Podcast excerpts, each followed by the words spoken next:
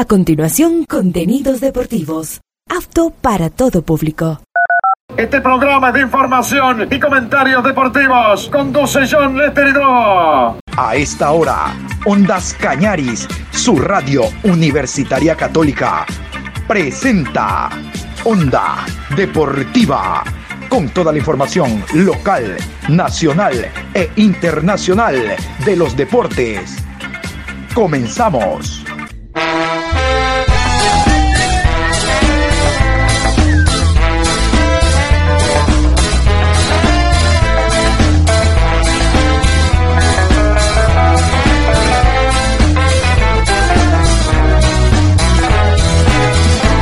Eso ahora vamos a bailar para cambiar esta suerte. Si sabemos gambetear para ausentar la muerte.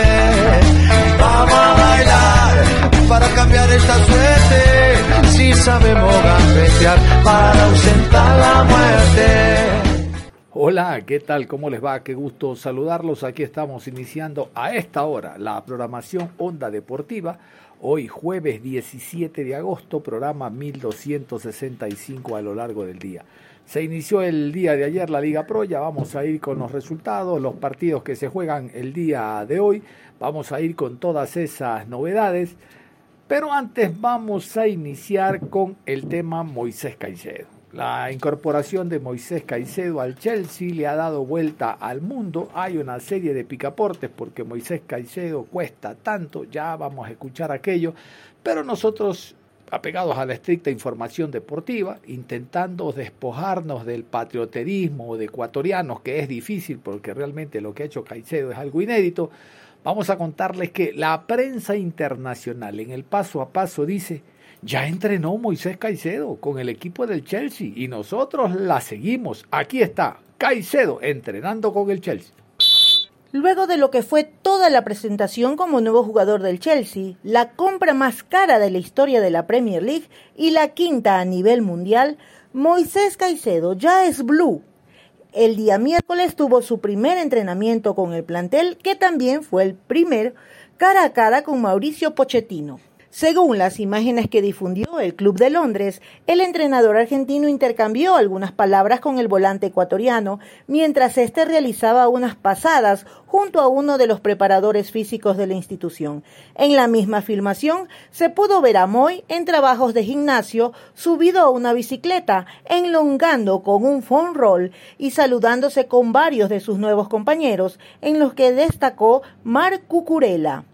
¿Por qué no me vienes a saludar? le reclamó el nacido en Santo Domingo de 21 años, a quien fuera su compañero en el Brighton hace más de un año atrás. Las risas entre ambos se pudieron ver en varios pasajes. Incluso entraron juntos al campo de juego, donde Caicedo ya tuvo contacto con la pelota en un ejercicio de toques rápidos y en espacios reducidos. Muy bien, ahí estaba. Ahora en el, en el Chelsea también, igual que el Brighton, le gritarán Caicedo, Caicedo. ¿Se acuerdan? Daba hasta chiste cómo le gritaban el apellido a eh, Moisés Caicedo.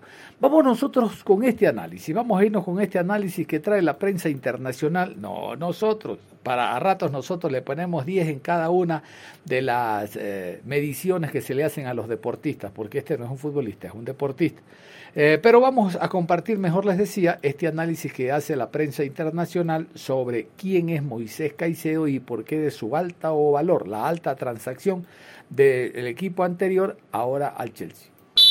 ¿No les parece una locura todo lo que está pasando con Caicedo, chicos? Seanme sinceros. A ver, vamos a informarnos un poquito. Moisés Caicedo, que tiene 21 años, que nació el 2 de noviembre del 2001, ya es nuevo jugador del Chelsea con una transferencia récord. 145 millones de dólares. La cifra más alta manejada en la Premier League. 115 millones de libras esterlinas por el fichaje del volante Moisés Caicedo, que viene del Brighton y que estaba en la disputa Chelsea con el Liverpool y finalmente se irá al Chelsea porque por lo que hizo acá superó la propuesta del Liverpool. El Chelsea que viene gastando una barbaridad de dinero en jugadores y esta vez lo gastó por el señor Caicedo. ¿Qué tienen para decirme ustedes de Caicedo en el chat, chicos? ¿Les parece un jugador interesante? ¿Un jugador que no vale eso? Un jugador que el Chelsea lo apuntó bien. Yo creo que el Chelsea sabe por sí es un equipo que gasta demasiada plata. Enzo Fernández, ¿vale lo que pagaron? Porque a mí lo que me parece una locura, ¿saben qué, chicos? Seanme sinceros en mi opinión. Que un jugador valga mucha plata, hay que tenerlo en cuenta a la hora de analizar su rendimiento en el equipo. Porque bajo mi punto de vista, ¿cuánto le salió al Liverpool Alexis McAllister? Creo que me queda en el chat eso. Así hago la comparación que quiero hacerles. Alexis McAllister, que salió 40 palos, 50 palos, ponele, para el Liverpool. Mucho menos que Caicedo para el Chelsea. Alexis McAllister en el Liverpool tuvo una temporada 7 puntos. Y Caicedo en el Chelsea tiene una temporada 7 puntos. ¿No siente que a McAllister le van a decir que cumplió que estuvo a la altura de las circunstancias? Y a Caicedo le van a decir sobrevalorado, que se tiene que ir. Hablo más que nada de la prensa inglesa y de todo lo que conlleva que un jugador rinda o no rinda a un equipo inglés. Eso es únicamente por el precio. Entonces ya que sea un precio tan elevado es como una exigencia muy alta para Caicedo, porque va a tener que jugar de una manera al fútbol que siento que haga lo que haga la gente va a estar disconforme. Ahora, ¿qué culpa tiene Caicedo que el Chelsea ponga ese dinero? Que el Chelsea ponga demasiada plata por los jugadores. Erling Haaland al City le costó 75 palos. Entonces, si el Chelsea maneja de esta manera económicamente y apuesta a Caicedo, puede ser que le salga, puede ser que no. A ver, le soy sincero, para mí Caicedo es un jugador que a este Chelsea le viene perfecto. Encaja a la perfección. Para mí está muy bien apuntado Caicedo para este Chelsea. Y también hubiese encajado en el Liverpool para mí, ¿eh? pero bueno, en este caso es para el Chelsea. Dicho esto, ¿vale eso o no vale eso? Es mucho dinero, es una realidad. También lo que pasa con Caicedo es que yo tengo la suerte, y todos los de acá también tenemos la suerte, que es sudamericano, y que lo vi mucho en el continente sudamericano. Caicedo, quizá la gente dice, no sé quién es Davo. Es el Independiente del Valle. Estoy seguro de lo que voy a decir ahora, pero estoy casi seguro. Díganme ustedes en el chat. ¿Puede ser que Caicedo le hizo un golazo a Flamengo en la goleada Independiente del Valle a Flamengo que salió 5 4 o 5 a 0 salió en fase de grupos, en Copa Libertadores. Ahí Caicedo ya era reconocido, mal. Había ganado a la Sudamericana, me equivoco. Ya era un jugador que marcaba la diferencia en Independiente del Valle. Y ese día metió un golazo encima. 5 a 0 salió. Independiente del Valle Flamengo. Y ahí se fue a Europa. ¿Se acuerdan de este partido, chicos? ¡Ah, bueno! Lindo gol, no me pueden decir que no. Lindo gol de Caicedo. Blom. Puedo dejar este gol también que es un golazo. Miren este. Este no es Caicedo, eh, pero bueno. Mamita querida. Preciado es. Ángelo Preciado. Golazo, boludo. Y si no me equivoco, 30 millones le entran a Independiente del Valle por esta transferencia. Independiente del Valle vendió a Caicedo por 4 o 5 millones al fútbol inglés. Pero le entran 30. Es increíble. Yo estoy muy a favor de que le entre mucho dinero al equipo donde salió el jugador si después hace una transferencia millonaria. Estoy muy a favor de eso. Porque Independiente del Valle, que lo vendió por 5 millones, ahora que es el jugador más caro de la historia de la Premier League, con todo lo que eso conlleva, no le entra nada, es una falta de respeto, es una vergüenza. Yo banco que le entre esa guita Independiente del Valle debido a la transferencia que hizo. Y también le hago la pregunta a la gente del chat. El señor Moisés Caicedo. ¿Qué expectativa les genera a ustedes para la Premier League? ¿Qué es lo que tiene que hacer el señor en el Chelsea para estar a la altura de las circunstancias? Porque viene una temporada recontra aprobada con el Brighton, pero ahora está en el ojo de la tormenta. Ganar la Premier. Acá dice el Champion, y pero la Champion la va a jugar. El Chelsea viene una temporada muy horripilante. Independientemente de lo que logre el Chelsea en esta temporada, a Caicedo se lo va a valorar por lo individual. Quizá destaca y el Chelsea no lo acompaña, o quizá viceversa. Veremos que. Yo creo que Caicedo la rompa a toda en el Chelsea. ¿Ustedes también? Yo creo que el chabón sea la figura y que la rompe a toda. Porque es sudamericano. Porque me gusta que pongan esa guita por un jugador sudamericano. Yo siento que con lo que le costó a Caicedo ganarse el puesto en el Brighton el año pasado. Recuerden que Caicedo se fue a préstamo un equipo belga, ¿o no? Cuando llegó al Brighton. Por seis meses. Después vuelve, no juega nunca. Hasta que no se lesionó el 5 del Brighton hasta que no se lesionó Mother, Moisés Caicedo no jugaba. Arrancó a jugar en un equipo que no era de Brighton que conocen ahora. Brighton llevaba como nueve partidos sin ganar, digo. Nueve partidos sin ganarse de Brighton. Bueno, arrancó a jugar, la rompió toda, estuvo una temporada siendo uno de los mejores jugadores de la Premier League, eh, del Brighton, obviamente. Quizá la Premier es muy fuerte porque, bueno, tenés al City, al Liverpool y demás. Aunque el Liverpool viene una temporada bastante floja. Y ahora se va al Chelsea. Para mí, Caicedo Enzo Fernández puede ser la dupla que saque adelante al Chelsea. Si a Enzo lo pone suelto, y a Caicedo Caicedo lo pones atrás como número 5 para la recuperación de la pelota, para el pase filtrado, para conducir lo que vendrá a ser la defensa del medio campo y por qué no la delantera, con un Enzo Fernández suelto, puede llegar a ser la solución estelar para el Chelsea. ¿Qué pasa con esto? Son dos futbolistas que estoy nombrando. El 5 y el 8. Los otros 9 que tienen que estar a la altura, porque con dos no hacen nada. Pero el Chelsea ya tiene dos jugadores esta temporada, que Caicedo no lo tenía la temporada anterior. Ya Enzo lo tenía, pero lo hacía jugar una posición que para mí no se siente cómodo y no puede marcar la diferencia que sí marca jugando suelto. Entonces reitero,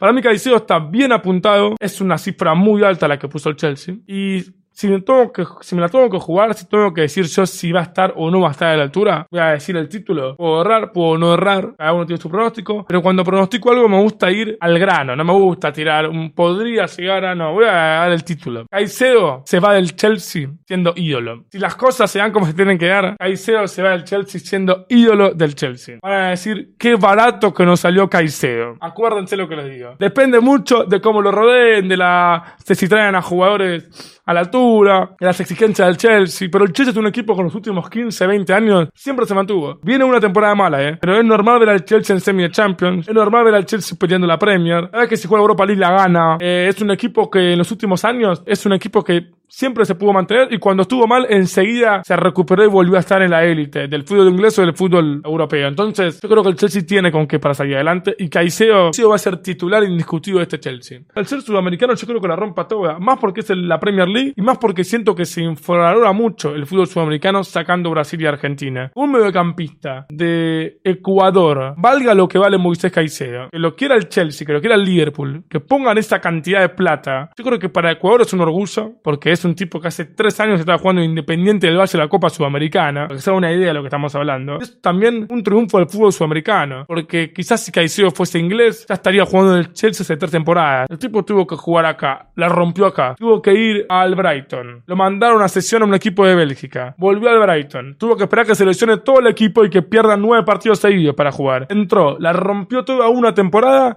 y recién ahí se lo llevó el Chelsea. Entonces, ¿cómo le voy a decir el bien, boludo? ¿Cómo no voy a querer que la rompa todo? Enzo Fernández Caicedo, sudamericanos, en Premier League. Una cosa de locos. A mí me gusta, ¿qué quieren que les diga? Yo quiero que le vaya bien a los jugadores sudamericanos, boludo. Que hubo una camada de ecuatorianos que se vienen. Si la Copa América no la gana Argentina, no sé por qué algo de mí va a querer que la gane el jugador. No sé por qué.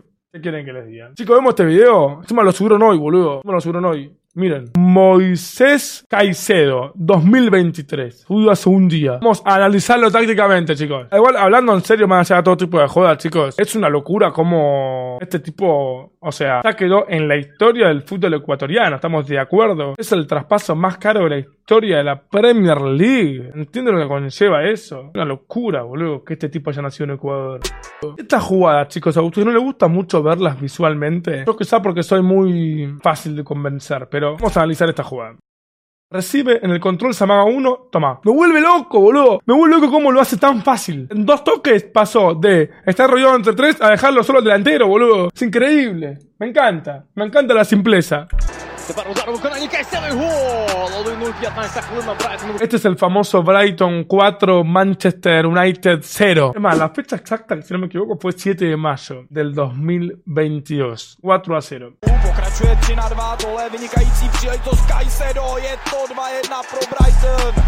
Bueno, por lo menos otro gol hizo.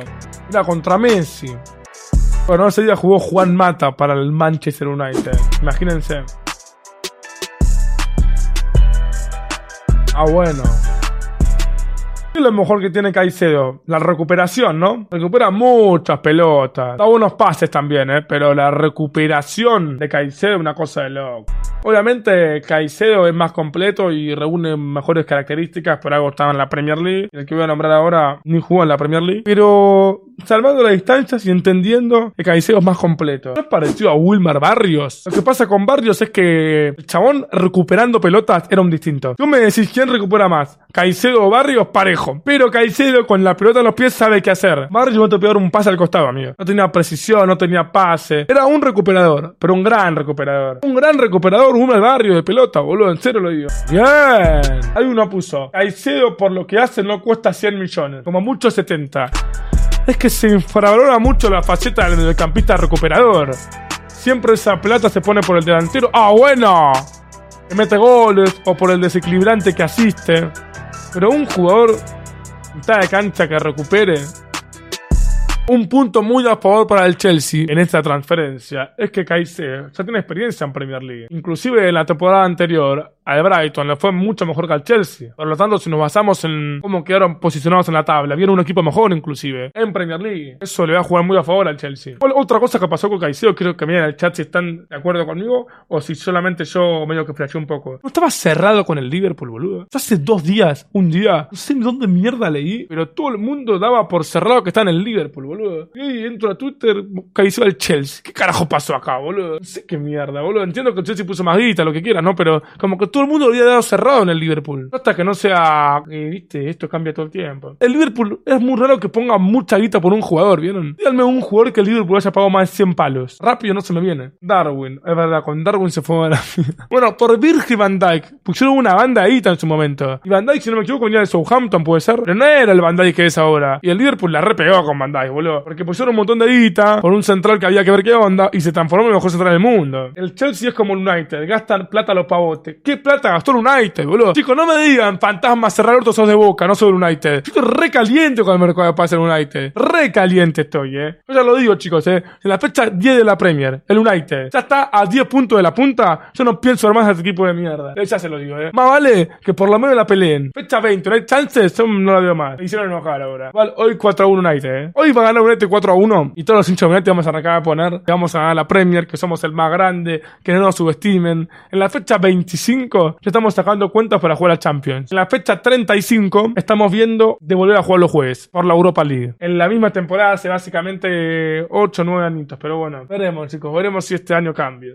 Buena recuperación y no jugó en esa. Recupera es muy rápido. Físicamente también está muy bien Caicedo. Mira, Kevin De Bruyne. Básicamente un grandísimo recuperador. Igual, esto es cierto, chicos. No se suele pagar esta cifra por un jugador de estas características, ¿o no? Es verdad, boludo. Esta guita se suele poner por un delantero, por un single recuperador y etcétera. No se suele poner esa plata. Igual, quizá ahora sí. Quizás este traspaso cambia el fútbol, ¿qué sabes? Dice que el fútbol con los traspasos cada año cambia mucho más, ¿estamos de acuerdo? Yo me acuerdo, chicos, cuando Gareth Bale se fue al Real Madrid. ¿Me pueden decir cuánto pagó el Real Madrid por Bale, favor? La verdad que no me acuerdo siempre la cifra exacta, pero me acuerdo que en ese momento revolucionó, pero el mundo ese traspaso. El mundo, ¿eh? Era algo, pero que nunca se había visto. Como el Real Madrid a poner esa plata. 100 palos puso. Y Gareth Bale en el Real Madrid venía a romper la toga en el Tottenham. En su primera temporada ganó la Champions, metió en la final, ganó la Copa del Rey en el famoso gol al Barça con la corrida del Batra. Después ganó más Champions, hizo más goles en final, le rompió todo. ¿eh? Pero fue como una locura que el Real Madrid haya puesto 100 palos por Gareth Bale. Ahora 100 palos se puede poner por un jugador que se destaca un año en el Brighton, estamos de acuerdo. Hace 10 años, acá cambió un montón y así como de acá a 5 años va a seguir cambiando. El mercado de pases cambia una locura en Europa año tras año. Pero yo me acuerdo de lo de Bale, se lo juro. Otra cosa más que tengo para decirle, chicos, que acá quiero hablar con ustedes también de este tema. Caicedo fue por 5 palos al Brighton. En un momento que los equipos de Sudamérica se pongan de acuerdo, saquen una ley, que pongan la vida que hay que poner, de verdad lo digo, chicos. Por ejemplo, el Colo Barco, y alguien lo quiere en Europa, posta, si lo quiere que ponga lo que pone si jugaría en un equipo de Portugal. El Colo Barco jugaría en el Benfica, quizá ponen 40 palos, amigos. Y como Juan Boga te lo sacan por 15 palos. Lo mismo con el Caicedo. Que pongan una ley en el fútbol sudamericano que si lo quieren que pongan una cifra considerable. De verdad lo digo, boludo.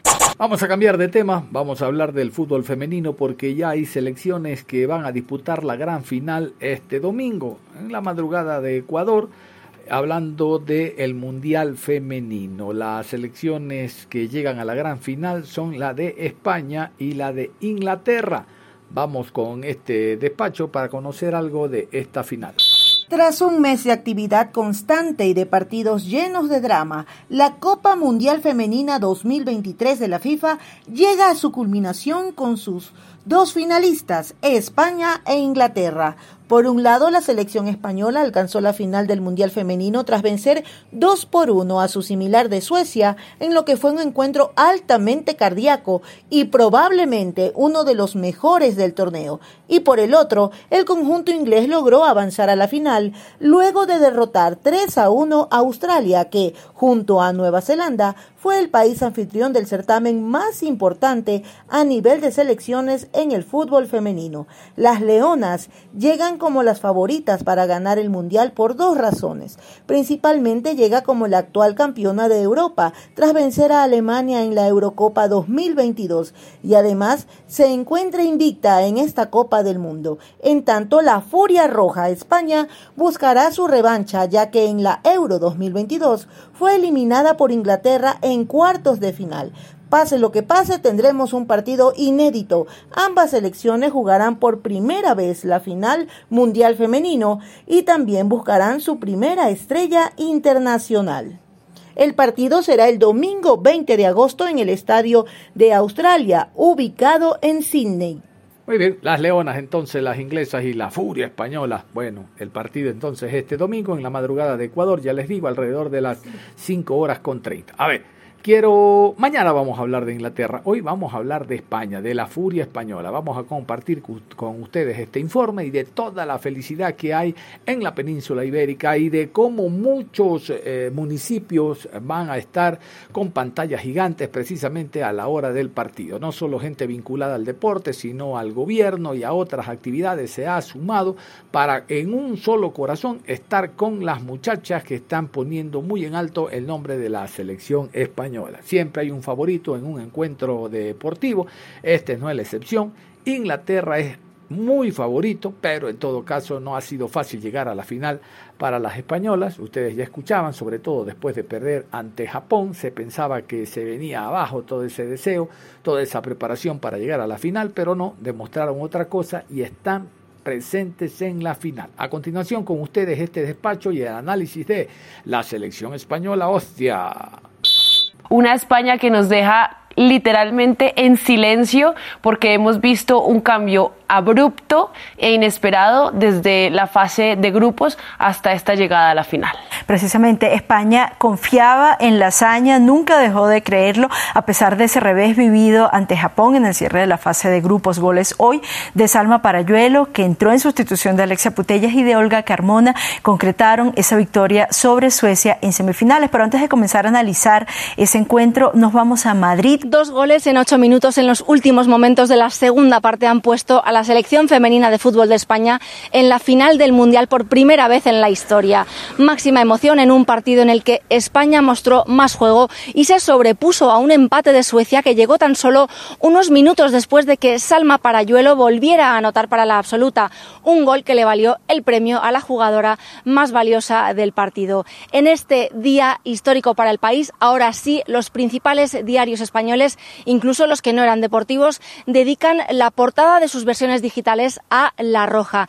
Las redes sociales también han estallado en mensajes de alegría que han llegado desde la Casa Real Española, también del mundo de la política, con felicitaciones del presidente del Gobierno en funciones, Pedro Sánchez, del líder de la oposición, Núñez Feijó, y de otros varios partidos políticos. También desde el mundo del deporte, Iker Casillas, portero de la selección masculina campeona del mundo en 2010 en Sudáfrica, ha deseado que pongan la guinda en el pastel este domingo, mientras que el Real Madrid, tanto el club como su presidente Florentino Pérez y el Fútbol Club eh, Barcelona femenino celebraron el pase a la final.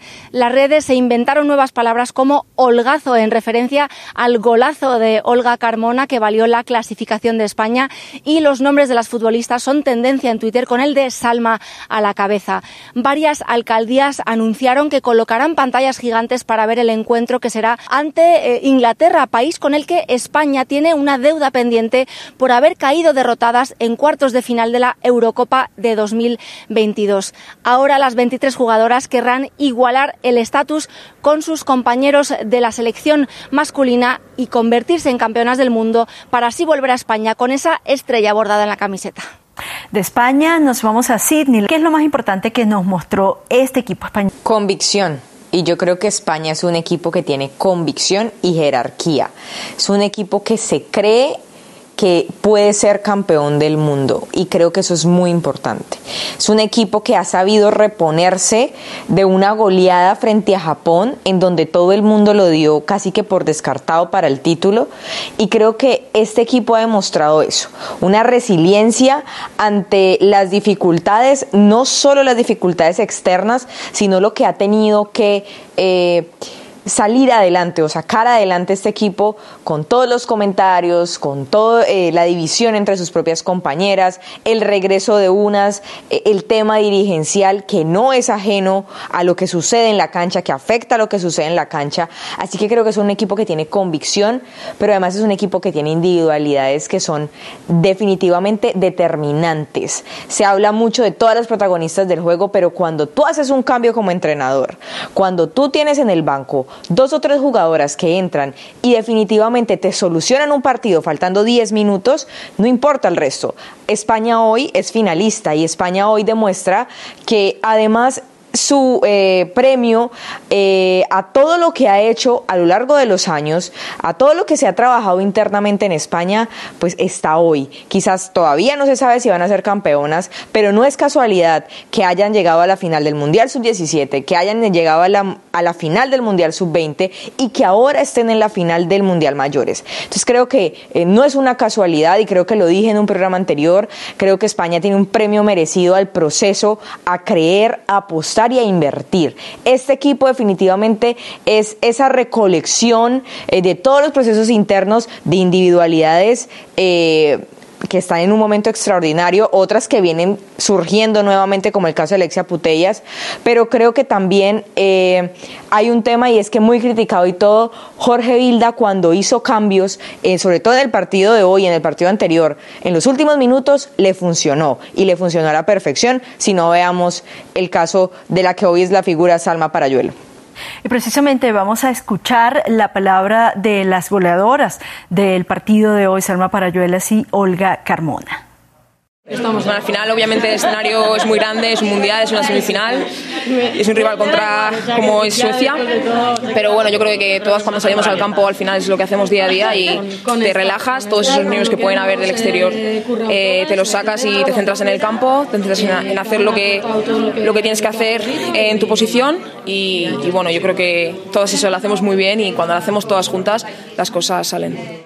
Muy bien, ahí estaba el análisis con las voces de las jugadoras españolas en torno a la victoria y al partido de este domingo. Nosotros nos vamos a ir a la pausa y al volver mucha, mucha más información deportiva. Volvemos. Onda Deportiva. Regresamos con Onda Deportiva. Vamos a continuar en la programación, al igual que lo hicimos el día de ayer, vamos a irnos metiendo de a poco a lo que será el Mundial Sub-17 en Indonesia en el mes de noviembre. Y vamos a continuar hablando de la selección venezolana, porque hasta hoy 17, de hecho ya a estas alturas, habrá finalizado todo el trabajo que está realizando la selección de Venezuela en Argentina, tanto la Sub-17 como la Sub-15, incrementándose los grupos de trabajo. Casualmente Batista, aquel que estuvo en selección mayor, ahora está trabajando con la sub-17. Vamos a continuación con este despacho que nos llega en torno a lo que hace la selección venezolana hasta hoy en Argentina. Las selecciones venezolanas sub-17 y sub-15 trasladaron sus entrenamientos a Argentina, luego de completar sus microciclos en el Centro de Alto Rendimiento de Margarita. La Federación Venezolana de Fútbol informó que la delegación criolla partió la semana pasada de, la isla y estará en el país sureño hasta el 17 de agosto. El periplo de 10 días en suelo argentino concentra a ambos combinados con un cronograma de partidos de entrenamiento combinado con sesiones de trabajo. La Vinotinto Sub-17 se prepara para el Mundial de Indonesia, mientras que la Sub-15 para el Sudamericano de Bolivia.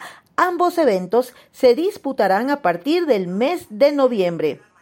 Se sumaron a la concentración Nicolás Batista, nuevo asistente técnico de la selección sub-15, y Damián Albil, quien asume el cargo de coordinador del Departamento de Arqueros Juveniles.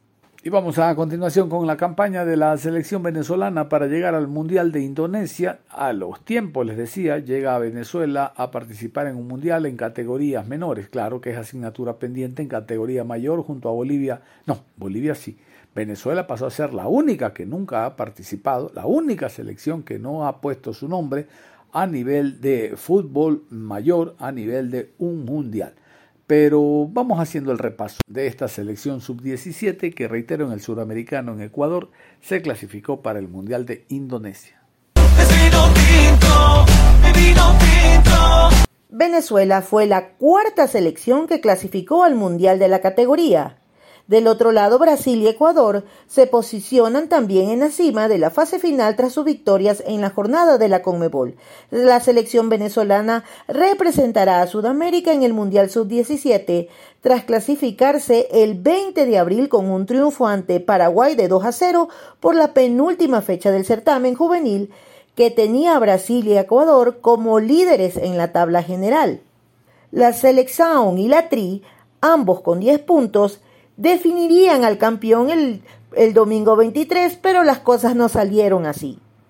La selección de Venezuela se clasificó por segunda vez en su historia al Mundial Sub-17 al vencer 2 por 0 a Paraguay en la cuarta jornada del hexagonal final de la Conmebol Sub-17 que se jugó en nuestro país.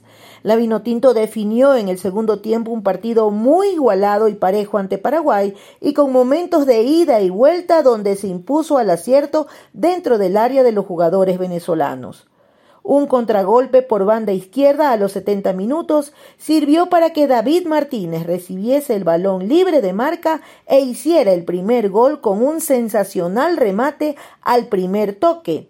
Maiken González cerró el partido a los 85 con uno de los goles del torneo después de un derechazo que besó el palo izquierdo de la portería de Paraguay para ingresar al arco. Números del partido. Venezuela no perdió en sus dos últimos partidos ante Paraguay en la Comebol Sub-17. Uno vencido y uno empatado. Marca que no conseguía este ante este rival desde la edición del 2013, con un vencido y uno empatado. Venezuela consiguió triunfos consecutivos en la Comebol Sub-17 ante Chile y Paraguay por primera vez desde al menos el año 2009. Pese a la derrota, Paraguay sostiene un balance positivo histórico ante Venezuela desde el año 2011 con tres vencidos, tres empatados y dos derrotas. Una de las personas que les decía que se ha sumado es Osvaldo Vizcarrondo, recordado defensa central de la selección Vinotinto y con un nivel interesante incluso llegando al fútbol internacional, al fútbol europeo. Vamos a repasar lo que eh, es el presente y lo que ha sido a nivel de fútbol activo Osvaldo Vizcarrondo, quien se suma como asistente técnico a la selección mundialista sub-17 y después de aquello va a tomar a cargo la selección. Escuchemos. Osvaldo Augusto Vizcarrondo Araujo, Caracas, Distrito Federal, Venezuela, 31 de mayo de 1984. Es un exfutbolista y entrenador venezolano que hasta, hasta hace poco era asistente técnico del Fútbol Club Nantes de la Liga 1 de Francia. Jugaba como defensa y su último equipo fue el Asautron de la National 2 de Francia. Su trayectoria como futbolista Caracas, Venezuela, del 2002 al 2007. Rosario Central de Argentina, 2007 al 2008. Vuelve a Caracas, 2008 al 2009. Olimpia de Paraguay, temporada 2009. Once Caldas de Colombia, temporada 2010. Deportivo Anzuategui, Venezuela, temporada 2011. Olimpo de Argentina, en el año 2011, América de México 2012, Lanús de Argentina 2012 y 2013. Va hacia Francia, al Nantes del año 2013 al 17 y en Troyes del 2017 al 19 hasta su retiro. Ahí estaba, Osvaldo Vizcarrondo. Miren qué carrera tan interesante, no solo el fútbol europeo, sino el América de México, el Olimpia de Paraguay, Olimpo, Rosario en Argentina y los clubes, obviamente, venezolanos, ¿no? Porque de ahí es que salió, Caracas, Anzuategui y demás. También anduvo por el Troyes, donde estaba casualmente uno de los jugadores ecuatorianos, Poroso, en su momento por allá. A ver, vamos a escuchar esta nota con Osvaldo Vizcarrondo y la preparación que ha tenido en Francia, el presente con la selección sub-17 y lo que se viene. Reitero, Miren cómo hacen los negocios a nivel de federación con los directores técnicos. Es fácil colegir de que el técnico tiene contrato hasta el último día de participación de la selección venezolana. Pero ¿y si gana qué? ¿No sería lógico que inmediatamente se renueve su contrato? No, no, no, no, no. Él solo dirige hasta el Mundial de Indonesia y luego se hace cargo Vizcarrondo. Escuchemos esta nota. Bueno, yo pienso que siempre mi línea de trabajo, desde que fui jugador, mi objetivo mayor o mi Champion League, por decirlo así, era estar en mi selección. Mi prioridad siempre fue tener ritmo de partido, ritmo de juego en los equipos donde estaba. Y si no lo tenía, eh, trataba de buscar otro equipo que me ofreciera esas posibilidades, por más que el día a día es uno el que tiene que demostrar sus cualidades. Pero es lo mismo con cuando pasé a faceta de entrenador. Siento que mi objetivo siempre fue ligado a volver a la selección. Eh, tuve, digamos, en prácticamente un año eh, en funciones como entrenador y bueno, tuve un crecimiento, digamos, acelerado. La verdad no me imaginaba venir tan rápido a ser parte de un cuerpo técnico de, la selección de mi país. Pero es un proyecto que, que realmente me interesa mucho porque entendiendo de cómo fue la dinámica después de mi, de mi retiro, ya he podido, digamos, a, atacar eh, el mundo amateur cuando comencé mi primer ciclo como entrenador. Luego pasé al fútbol femenino, fui asistente técnico, fui director técnico principal, luego pasé a la, a la League One también. Y bueno, había algo que me faltaba, que era, yo pienso que, es la que, que es importante para lo que es, más adelante el Vizcarrondo como entrenador, es la parte formativa.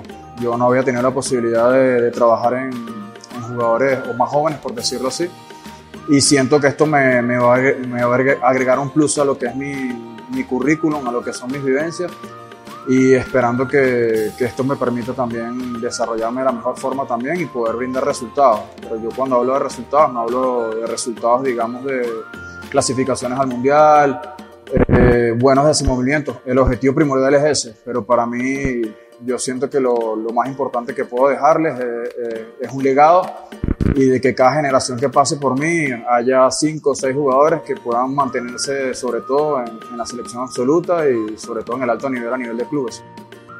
Bueno, yo siento que lo más importante es empaparme en este momento de lo que es la calidad de juego aquí en Venezuela, eh, en referencia a las primeras generaciones que yo voy a agarrar. Partiendo de ahí yo, tendré, digamos, unos parámetros donde dónde poder mejorar, si hay que mejorar, dónde poder potenciar más a los jugadores y siempre partiendo un poco de, del ejemplo. Yo creo que hay algo importante dentro de lo que he hecho en mi carrera es profesionalizar un poco la mentalidad del jugador venezolano, eh, crearle ciertas herramientas también que le faciliten digamos, la llegada al alto nivel, a la selección absoluta, poder empaparlos en diferentes sistemas de juego, que cuando venga X entrenador, no solo en la selección, eh, ya ellos hayan trabajado ciertos sistemas de juego y no se sienten en escenarios desconocidos. Son cosas que yo las viví y muchas veces sentí que no tuve el retorno necesario desde la contraparte, en este caso de entrenador. Entonces, todas las falencias que yo, que yo viví desde que yo comencé el fútbol aquí en Venezuela, que no son los mismos recursos que hay hoy en día, gracias a Dios. Hubo una evolución importantísima en casi 20 años. Y bueno, yo creo que hay que también apoyarse en lo que es la tecnología. Es algo que nos va a facilitar también el hecho de tener un seguimiento, sea día a día o sea, eh, digamos, a largo plazo, de lo que son cada generación que, que va a pasar por categorías inferiores de, de nuestra selección. Yo tuve la oportunidad de ser dirigido por muy buenos directores técnicos, sea en la selección o a nivel de clubes. Eh, sea cual sea el, el, modelo de juego, yo pienso que lo más importante es tu transmisión de palabras eh, y, que, y que llegue al jugador.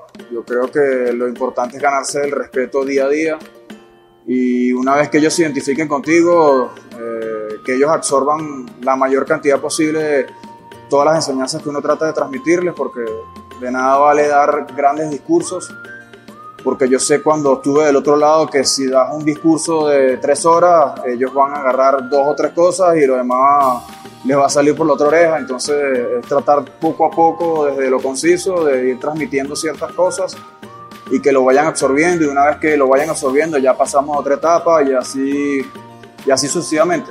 Yo entiendo ya cuál es la, la, mentalidad del jugador y yo, hoy en día hay una, digamos, una tendencia a ver muchos entrenadores que no jugaron al fútbol y que están dando resultados, pero yo entiendo que cuando tú tienes una vivencia dentro del camerino, eso te da un plus. Y yo creo que eso es lo que yo voy a tratar de sacarle un poco de rédito y, poder apoyarme en eso. Yo siento que desde la banca soy una persona más, eh, más fría. Cuando yo jugaba siento que yo siempre mantenía ese perfil sobrio, pero al mismo tiempo de vez en cuando me encalentaba y yo creo que una de las cosas que he tenido en este periodo corto en mi inicio como entrenador ha sido un poco esa cabeza fría, de poder en ciertos momentos no meterme en la dinámica caliente del juego y creo que eso me va a permitir también a la hora de sacar ciertas reflexiones, darme mejores resultados a la hora de una decisión. Creo que eso puede modificarse también, yo creo que depende mucho de las circunstancias, de cómo tú te metas también en el proyecto y bueno, digamos que esto va a ser un proyecto que va a partir de cero de la parte de, de mi persona y eso va a crear cierta, cierto apego a lo que va a ser este nuevo proyecto. Bueno, en un primer momento eh, hubo un contacto, digamos, telefónico con el seleccionador de mayores, con, con Fernando, en donde más que todo era un conocimiento desde ambos lados, eh, si más o menos estábamos alineados a lo que cada quien piensa como, como entrenador, y yo siento que coincidimos en muchas cosas. Yo también tengo, eh, a, a través de las vivencias que viví como jugador, yo hice parte de tres, de tres clubes en Argentina y yo siento que el hecho de conocer el gentilicio, la manera de trabajar del argentino me facilita mucho la adaptación a lo que es este cuerpo técnico, que en la mayoría son argentinos. Entonces, compaginamos en muchas cosas. Yo creo que eso es un buen comienzo, por la, digamos, por, por la reacción que me generó esta conversación. Siento que es un, un cuerpo técnico, no, so, no solo hablo de, desde la absoluta, sino desde todas las categorías que me van a permitir progresar, permitir ver una manera distinta de trabajar desde, desde el puesto que estoy trabajando hoy en día como entrenador. Entonces, dentro de la decisión que, que tomé de venir acá, eh, va ligado a la progresión, no, es al azar. Bueno, yo te puedo hablar desde mi visión desde el externo. Yo siento que se están haciendo las cosas bien. Eh, evidentemente ahora, desde que estoy eh, desde la parte interna, yo siento que ahora voy a tener una, una sensación más al detalle intentando en la medida de lo posible de todas las cosas aprendidas, en este caso en Francia, poder, ¿por qué no brindarlas acá? Luego, bueno, sí, es necesario evidentemente el apoyo de los recursos. Yo siento que la proyección que se está dando por medio de, de cada proyecto que se está tratando de llevar a cabo eh, son muy buenas. Eh, evidentemente que no quede sobre los papeles. Yo creo que el impulso es poder desarrollarlas en cada parte del país eh, yo hace un año pude tener la posibilidad de leer este proyecto y me pareció muy interesante. Eh, se lo manifesté a todas las personas eh, que, que, que, estaban directamente inmiscuidas con el proyecto y, y, siento que si vamos en esa línea va a haber una evolución constante donde yo creo que hay que hacer mucho énfasis también en el desarrollo de nuevos entrenadores, en nuevas metodologías y partiendo de eso ellos, ellos son las personas que van a tratar de reproducir todo, todo esto que hay en, en, este paquete de libros que vienen con, a través de este proyecto y llevarlo a cabo. Creo que si ellos a través de la voz y a través del ejemplo eh, tratan de llevar todo esto a cada punto específico dentro del país, eh, va a ser benéfico. Para mí la mente es todo. Yo siento que si veo desde las características de, de juego que yo tenía como jugador, capaz no era excepcional en muchos aspectos, pero yo, yo siento que lo que siempre me llevó adelante fue eh, mi mentalidad de poder progresarme del día a día, de poder ser lo más profesional posible en los pequeños detalles. Y yo siento que, bueno, que si uno está bien desde la mente, que eso va apoyado también con el aspecto dirigencial que no nos pasaba a nosotros en aquellos tiempos. Uno sentía que tenía un nivel superior a nivel deportivo dentro del terreno de juego, pero no era acompañado a nivel dirigencial y yo creo que si tú tratas de encontrar ese equilibrio, eso también va a ayudar al futbolista solo a focalizarse dentro del terreno de juego, no en aspectos de organización, en aspectos de estratégicos, eh, que ellos nada más se focalicen en, poder estar dentro del terreno de juego. Pero creo que el deporte hoy en día eh, focalizado en que si estás bien en tu cabeza, tu cabeza es la que va a mandar para tu cuerpo, que es tu herramienta de trabajo. Hiper importante también, yo siento que si tenemos jugadores que intelectualmente están bien desarrollados, eh, en base a las exigencias que yo les voy a generar, yo siento que el talentoso, si él no pone en servicio su talento al seno del grupo, eh, es un talento desperdiciado. Ellos tienen que entender que no solo el talento, sino que tienen que desarrollar también el espíritu de equipo, tienen que desarrollar el intelecto, que es un, poco dirigido a tu, a, tu, a tu pregunta. Y evidentemente yo desde lo que quiero implementar internamente, tengo muchas cosas que yo siento que les podría ayudar a ellos a, evolucionar desde la parte intelectual. Totalmente. Yo creo que eso es lo que te va a dar un barómetro de dónde, te, dónde estás ubicado y si tienes estos partidos, digamos, con mucha anticipación, mejor aún porque vas a tener mucho más margen de corrección. Vamos a poner un ejemplo que tampoco hay recetas, porque si vemos la sub-17 cuando la, tomó eh, Ricardo, eh, prácticamente tuvo una semana para preparar el grupo y se clasificaron a un mundial. Entonces en el fútbol no hay receta. Pero yo creo que si tienes el tiempo necesario, de hecho fue uno de los fundamentos a la hora de yo venir acá, a pesar de que yo tengo que esperar de aquí a noviembre para tomar un poco el cargo de seleccionador sub-17. Yo creo que si tomaba el cargo con mucha antelación o anticipación me iba a permitir a mí empaparme de, lo que es la categoría dentro del fútbol venezolano. Eh, una de, de las principales causas de por qué yo vine fue por eso y por eso es que yo quiero residir dentro de Venezuela, porque es una categoría donde no me permite analizar al jugador desde, desde la distancia, como me lo puede permitir por lo menos la sub-20, porque son jugadores que ya juegan en profesional, que yo puedo ver los partidos en el fútbol profesional, no es el caso. Yo quiero inmersarme dentro de lo que es el, fútbol venezolano, dentro del país, ir a muchos partidos, poder interrogar a los jugadores para conocer la persona, que para mí es lo más importante, la parte humana. Y yo creo que si partimos de ahí, voy a entender de que vamos a, tener un buen tiempo como para poder desarrollar buenas cosas. Bueno, los futuros jugadores que harían parte de, lo que son las futuras selecciones también del país, en este caso su 17, van a encontrar un, director técnico que primero que va a dar la vida por ellos, yo creo que solo si partimos de ahí eso va a ser importante. Luego una persona que va a exigirles mucho desde desde la intensidad. Hoy en día yo creo que el fútbol moderno la diferencia la hacen las transiciones y evidentemente las transiciones son tratar de recuperar la pelota lo más rápido posible y luego hacer daño y luego también cuando la pierdes replegarte y, y, poder que no te haga el daño al rival, que es al contrario. Este, y creo que la transmisión también desde lo que es mi experiencia, que puedan reflejarse un poco en, en mi manera de dirigir también. Yo creo que tiene que haber un acople de parte y parte pero todo partiendo del respeto. Yo creo que las relaciones se alimentan de parte y parte. Yo trataré de, en la medida de lo posible, como lo dije antes, de, de instaurar el respeto, de ganármelo día a día, pero de la contraparte también yo, yo espero lo mismo, evidentemente. Y luego por las generaciones que vienen eh, desde más abajo, capaz en categorías mucho más inferiores y que tienen ese, esa ilusión de ser parte de, la, de, cualquier selección de Venezuela, en este caso de fútbol, es tratar de, de que amen primero, que disfruten el fútbol. Yo creo que eso es, parte primordial a, edades más, más, bajas, por decirlo así.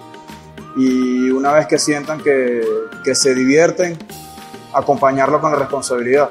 Eso, eso es importante porque al último tu, útil de trabajo es tu cuerpo y evidentemente si tienes ansias de llegar más arriba vas a tener que hacer caso omiso a eso y evidentemente eh, poder mejorarlo al máximo posible, al mejor rendimiento posible. Bueno, yo entiendo que hay muchas expectativas en torno a mi, a mi regreso. Entiendo eso es normal. Yo soy una persona que está, está acostumbrado a lo que es el, el, entorno selección, a lo que es el entorno de presión de fútbol. Yo creo que es mi naturaleza ya entender cuando llegas acá y lo que representa van a esperar de mí a un Vizcarrondo que va a trabajar al 100%. Yo creo que el hecho de, saber la idiosincrasia de este país, eso me, me, va a dar un plus. Yo soy venezolano, hago parte de, de lo que es eh, las raíces de este país. Y bueno, yo lo que quiero es tratar de aportar todo eso que, que, yo he adquirido durante toda mi, mi, carrera aquí en la selección. Así que van a, van a seguir eh, esperando o viendo ese Vizcarrondo que, que le siguió aportando cosas como jugador, ahora como director técnico, desde la humildad, partiendo de ahí, que yo creo que es lo más importante. Y en el tramo final de la programación, ya ahorita, ahorita, ahorita ya están en la cancha. Ya está en la cancha técnico universitario, ya está en la cancha el Club Sport Emelec. Vamos a repasar las autoridades para este compromiso, las autoridades para este partido con presencia de bar. Como ustedes saben, todos los encuentros en segunda eh, etapa, tercera fecha, también se juegan con bar. Aquí están las autoridades que ya están en el terreno de juego. 19 horas. Continuamos el día jueves. Ciudad de Ambato, Estadio Indoamérica Bellavista, Club Técnico Universitario versus Club Sport Emelec. Juez central, Brian Loaiza. Asistente 1, Andrés Tola. Asistente 2, Alexis Acosta. Cuarto árbitro, Gerson Zambrano. Asesor de árbitros, Juan Corozo. En el bar, Luis Eduardo Quirós. Asistente de bar, Verónica Guachambo. Encargado de la calidad, Carlos Buitrón. Y bueno, será un partido muy interesante. ¿Por qué? Porque Muchurruna le ganó al equipo del City. Por lo tanto, tiene que el técnico universitario ganar para seguir escalando, para mirar hacia arriba, no hacia abajo. Y el MLE, el MLE se está quedando solo en el amor, como Rafael. No es que abajo está Libertad, abajo está el City. El City sigue abajo. El MLE tiene que ganar porque Muchuruna se le está desprendiendo. Así que de seguro debe ser un partido intenso el que se va a jugar esta noche. Nosotros nos vamos, ya está lista Isis Bonilla con el resumen de noticias en actualidad, tercera emisión. Nos vamos, no se cambien, continúen en sintonía de Ondas Cañares. Si sabemos para la muerte.